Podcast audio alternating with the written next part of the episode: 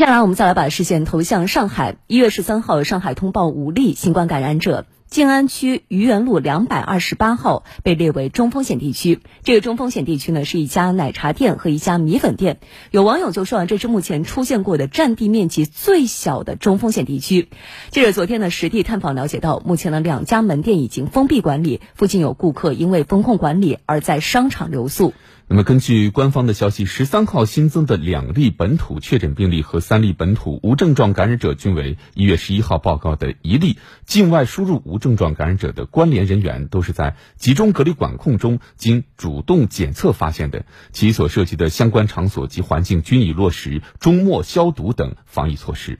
据了解呢，五名感染者当中有三人都是来自于刚刚我们所提到的同一家奶茶店。嗯，这家奶茶店呢是自疫情爆发以来出现过的占地面积最小的中风险地区，所以说也有很多人把它看作是上海精准防疫的一个缩影。有网友就评论说，一家奶茶店暂停营业一小步，疫情精准防控一大步。记者在探访当中也了解到，位于该风险区的附近的一七八八广场，目前呢也已经封闭管控。